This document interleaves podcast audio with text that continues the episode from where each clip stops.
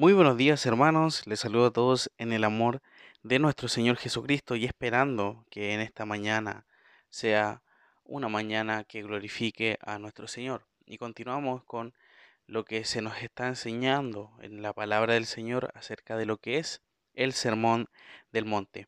Hemos estado hablando específicamente en la oración, ya eh, devocionales anteriores eh, hemos visto que el Señor está demostrando y diciéndole a sus discípulos que no deben orar como los hipócritas, que no deben orar como los gentiles, para ellos recibir una gloria eh, por los hombres.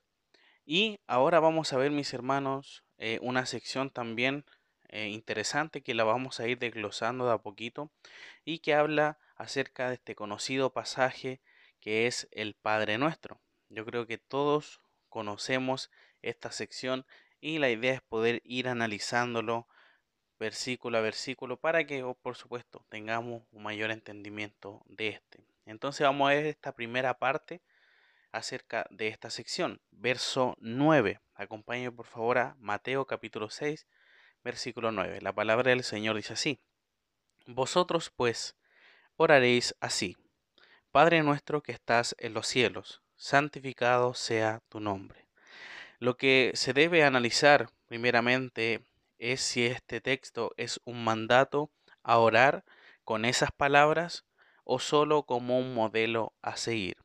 La palabra orar es un imperativo, ya vosotros pues oraréis, ya es una orden, y es por eso que muchos utilizan esta oración de forma repetitiva.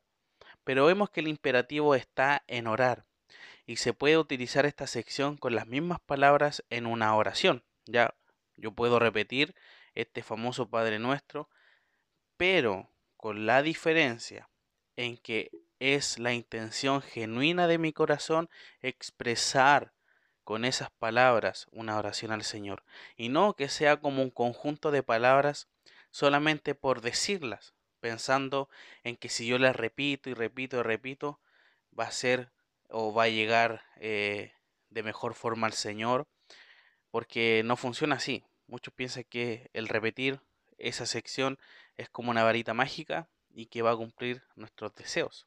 ¿ya? En contraste, mis hermanos, lo que el Señor Jesucristo viene hablando acerca de las palabrerías, ofrece ahora el Señor un modelo sencillo, conciso, sincero, acerca de cómo debiésemos estar orando. Este modelo es como nos, conocido, como les mencionaba anteriormente, como el Padre Nuestro, el cual era una forma de enseñanza para sus discípulos de cómo orar, ya que anteriormente, como les decía, él dio demostraciones de cómo no debiese orarse, ¿ya? La oración consta de tres partes: la invocación a Dios, luego peticiones y finalmente una doxología. Veremos en esta primera parte eh, de hoy eh, lo que es acerca de la invocación al Señor. Entonces vemos que en este pasaje el Señor eh, demuestra que la oración debe dirigirse al Padre, ¿ya? Todos los que han creído en Cristo son hechos hijos de Dios el tener una conversación con nuestro Padre también produce una confianza y una seguridad en aquel que está orando, porque se está dirigiendo a un Padre, ya a alguien que nos conoce. Es por eso que esa confianza nosotros tenemos que tener al momento en que oramos y conversamos con el Señor. Nuestro Padre, a quien se ora, está, como dice en el texto, en los cielos, eh, en el sentido del lugar donde se manifiesta la presencia y gloria en donde también estableció su trono. Al dirigirse eh, al Padre Celestial, el creyente reconoce que es un peregrino en el mundo y que su ciudadanía no está en este mundo, sino que en lo celestial, como también se nos menciona en la carta de los filipenses. Eh, aparte de orar al Padre, mis hermanos, que está en los cielos, el creyente debe también preocuparse o ocuparse del honor y gloria que Dios merece.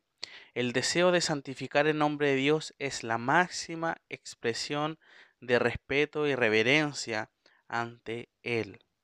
Entonces vemos que finalmente, por petición debe estar, las peticiones, mis hermanos, deben estar orientadas en la gloria de Dios, ¿ya? Lo que nosotros hablemos y conversemos con Él debe ser para su gloria. Entonces, por eso es importante tener en consideración que antes de que nosotros oremos al Señor, veamos si nuestra oración o lo que nosotros vamos a hablar con el Señor va a glorificar a Dios o es solamente mera palabrería.